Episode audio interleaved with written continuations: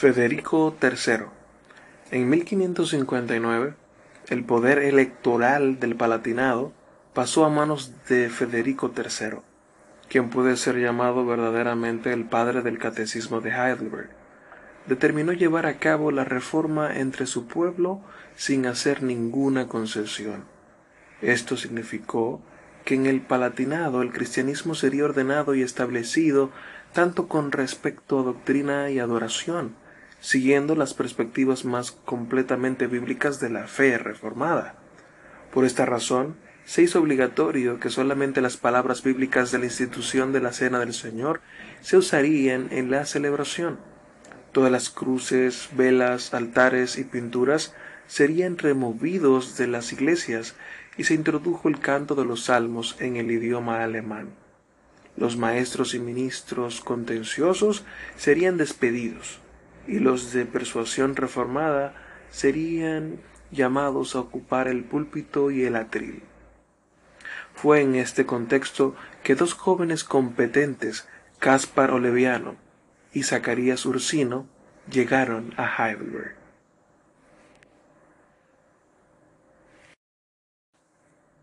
Caspar Oleviano nació el 10 de agosto de 1532 en la ciudad de Treveris y era un joven dedicado diligentemente a sus estudios. Después de asistir varias veces a escuelas, estudió jurisprudencia en la Universidad de Borges. Uno de sus compañeros de clase era un hijo de Federico III. Trágicamente este joven prometedor y otros dos estudiantes se ahogaron cuando su bote se volcó al tratar de cruzar un río. Oleviano intentó rescatar a su amigo y casi pierde su propia vida en el esfuerzo. En esta ocasión y en ese mismo lugar hizo el voto de dedicar su vida al ministerio del Evangelio. Al terminar sus estudios viajó a Ginebra, Suiza, y asistió a las conferencias del renombrado teólogo Juan Calvino. En Zurich entabló amistad con Heinrich Bellinger y Pedro Mártir Vermigli y en Lausana con Teodoro Besa, pero fue el entusiasta reformador William Farrell junto con Juan Calvino y Viret que prevalecieron sobre Oleviano para que regresara a su tierra natal para predicar. En 1559, a los 27 años, regresó a Treveris donde se hizo cargo de una escuela y también empezó a predicar con un celo intrépido. Treveris quedó conmocionada y Oleviano junto con otros líderes de la Reforma fueron encarcelados. Después de diez meses de negociaciones, fueron puestos en libertad bajo condición de grandes multas y destierro de la ciudad. El carácter de Caspar había sido puesto a prueba en el horno de la persecución mientras el Señor lo preparaba para una tarea mucho más grande. Federico III, al recordar que Oleviano había arriesgado su propia vida para salvar a su hijo y comprendiendo que él ahora estaba siendo perseguido y desterrado por causa del Evangelio, lo llamó a Heidelberg.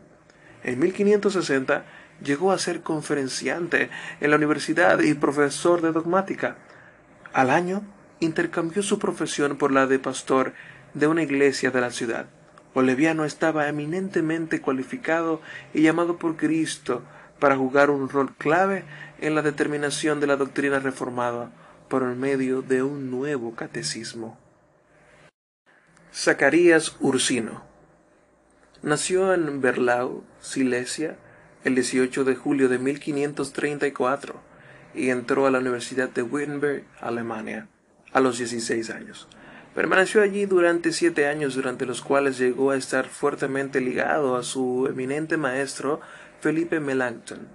Después de esto tuvo contacto personal con los líderes de la Reforma en Heidelberg y Estrasburgo, en Alemania, en Basilea, Lausana y en Ginebra, Suiza. En 1558 llegó a ser el rector del gimnasio elisabetano o preparatoria de Basilea, y se encontró en medio de un intenso debate acerca de si Cristo estaba material o espiritualmente en los elementos de la cena del Señor. Desde el principio, Usino reflejó las ideas de su maestro Melanchthon, y por esa razón la ira de los ultraluteranos se desató contra él y fue etiquetado como calvinista. Con mucha habilidad defendió su enseñanza sobre los sacramentos y la persona de Jesucristo en un tratado publicado, el cual no zanjó las diferencias como él esperaba, sino que solamente incrementó el antagonismo. A principios de 1560 renunció a su posición de rector declarando Iré a los de Zúrich, cuya reputación en efecto no es importante aquí pero que tienen un enorme tan, un hombre tan famoso entre las otras iglesias que no puede ser obscurecida por nuestros predicadores. Ellos son temerosos de Dios, hombres completamente doctos con quien he resuelto pasar mi vida. Dios proveerá lo demás. Al llegar a Zurich, renovó su amistad con Billinger y Vermigli. En la providencia de Dios, Federico III acababa de solicitar a Vermigli para ayudar en la reforma en el paladinado. Considerándose muy viejo para tal difícil encomienda, recomendó en su lugar a su joven pero muy capaz amigo, Ursino.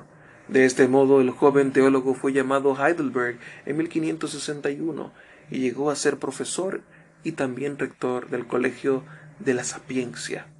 Durante muchos años Ursino trabajó en estas instituciones cristianas de aprendizaje, un erudito muy exigente en sus estudios y conferencias.